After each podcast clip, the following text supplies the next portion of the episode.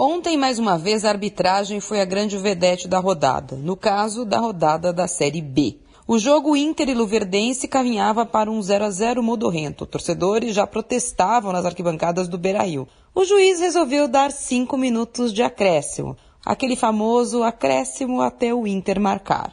E o que aconteceu? O Inter lançou-se em contra-ataque. O Bandeirinha apressou-se em marcar impedimento de forma ostensiva.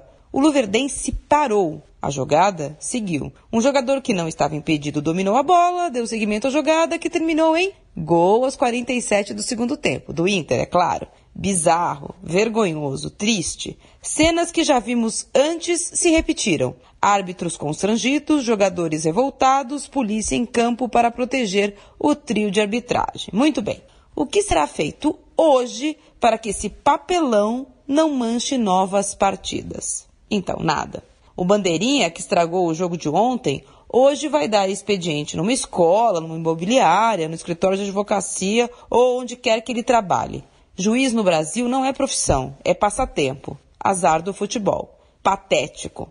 Até quando? Marília Ruiz perguntar não ofende para a Rádio Eldorado.